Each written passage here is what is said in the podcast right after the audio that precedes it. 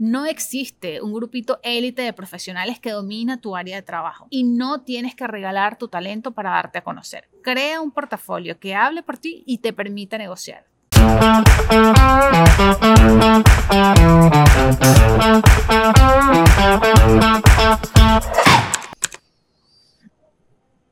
Tal? Yo soy Marjorie Haddad. Bienvenidos a Refresh, un podcast de Connector Now y Whiplash Agency que te ayuda a entender Internet, así como Neo entiende de Matrix. Antes de entrar en materia, recuerda seguir a Connector Now aquí y en Instagram para que no te pierdas ni un detalle de lo que sucede en este canal. Arroba Wplash en Instagram, arroba Whiplash en Twitter y TikTok todos tienen contenido distinto y fresco con los mejores consejos de Internet para que te abras al mercado online como un profesional. A ver, ¿cómo calcular el precio de tus servicios? Lo primero que debes tomar en consideración es tu portafolio.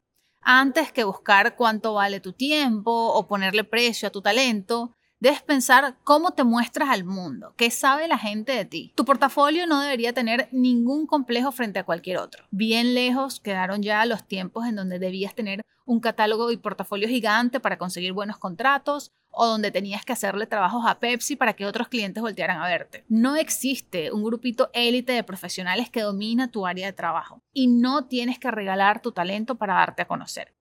Crea un portafolio que hable por ti y te permita negociar. Ah, que cómo creo mi portafolio. Hay muchas opciones y deberías buscar cuál es la mejor para ti. Un buen perfil de LinkedIn, quizás un gran trabajo en Behance o hacer tu propia mini página en Notion mostrando todos los enlaces con tu trabajo. Pero realmente la clave es hacerte ver mostrar tu talento y construir esa marca personal en tu propio perfil de Instagram, de Facebook o de la red social que más disfrutes. Eso más allá de mostrar que tienes un portafolio fresco y que está constantemente actualizado, aumenta muchísimo tu valor. No importa si eres agencia, creativo, influencer o algún otro tipo de profesional lo más importante es mostrarle a la gente lo que sabes hacer, concentrarte en ti. Y resulta que trabajando en un buen perfil personal puedes demostrar quién eres y lo que sabes desde el comienzo.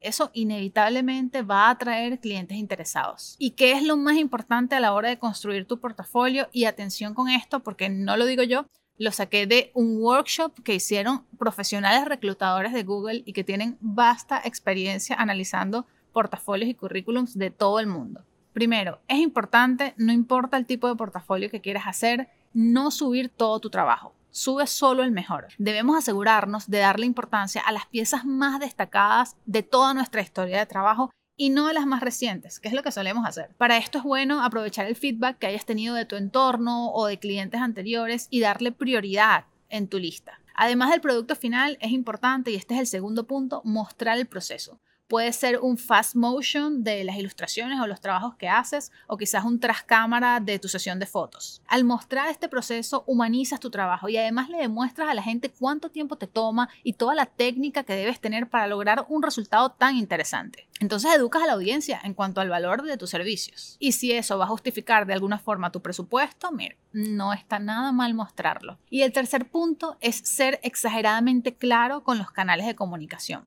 Si no hay una forma directa para contactarte, nadie te va a contactar. La gente sencillamente se aburre y va a buscar a otro. Otra ventaja inevitable de trabajar en tu perfil profesional es que los reclutadores necesariamente te van a stalkear, así que cuida todos los detalles de lo que hayas dicho o hecho en internet. Realmente nosotros en Whiplash revisamos a fondo las redes sociales de cada quien antes de contratar y no por un tema de buscar secretos ocultos, sino para saber qué transmite, qué es lo que comunica. Lo que hay en tu perfil profesional habla más de ti que cualquier currículum larguísimo y cualquier PDF de 14 páginas, que de hecho no lo hagas, comparte un enlace si acaso, pero eso de compartir archivos o documentos impresos, cero. Un perfil de Instagram bien cuidado, por dar ejemplo de una red social, demuestra que tienes iniciativa, que tienes creatividad, que tienes disciplina, que eres responsable, que tienes buen gusto que cuidas los detalles, que te fijas en los procesos. Y si haces videos sobre tu experiencia profesional o ayudas a la gente de alguna forma, mejor aún,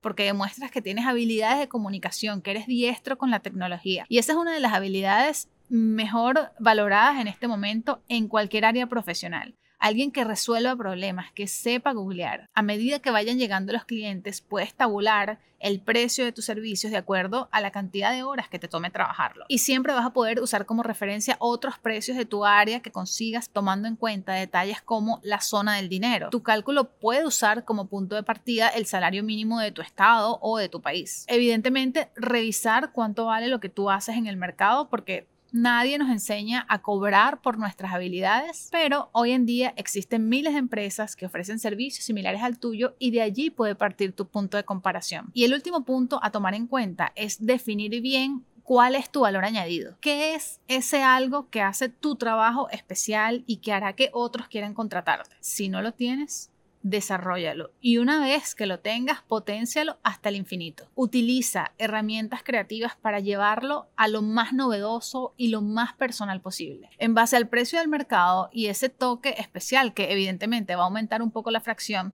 también puedes tomar en cuenta detalles como el tiempo que te va a tomar realizarlo y la urgencia del trabajo, si requiere varias entregas parciales o es algo de un día para otro. Pero toma en cuenta que muchos de tus clientes no te van a buscar o no te van a contratar por un producto o servicio específico. Llegan a ti por tu reputación, por tu creatividad, por tu trayectoria, por tu chispa para innovar. Entonces, trabaja en eso. Ahora bien, cuando se trata de influencers, la matemática es un poco más abstracta, porque muchos tienen en mente que el costo del trabajo va a estar determinado por el número de followers que tiene esa persona. Y cada día eso está más lejos de la realidad, porque sí, tú subiste el post, pero eso no lo va a ver ni remotamente tu millón de followers, sino el día 10% de esa gente. Entonces, la audiencia que hayas creado y la creatividad del contenido que tú hagas es lo que va a determinar el éxito de esa publicación. Por eso, la única forma de asegurar que la alianza entre el influencer y la audiencia perdure en el tiempo es esa calidad del acabado.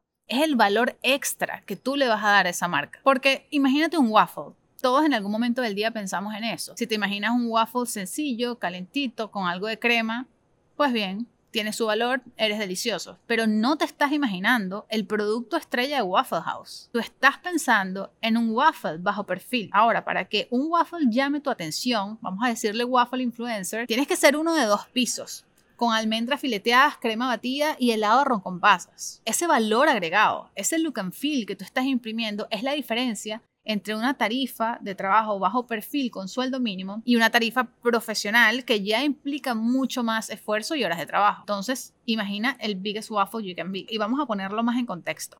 Si vas a hacer unos stories de skateboard, una cosa es grabarte 30 segundos abriendo el envoltorio de plástico del producto que te acaba de llegar y otra cosa son los mismos 30 segundos lanzándote en bajada con un casco de y una bengala en la mano. Creo que todos sabemos cuál va a ser más memorable o en todo caso hacer un curso completo de skateboard y compartir esa experiencia con tus followers. Otro punto a favor, ese valor agregado es lo que va a determinar cuánto puedes cobrar.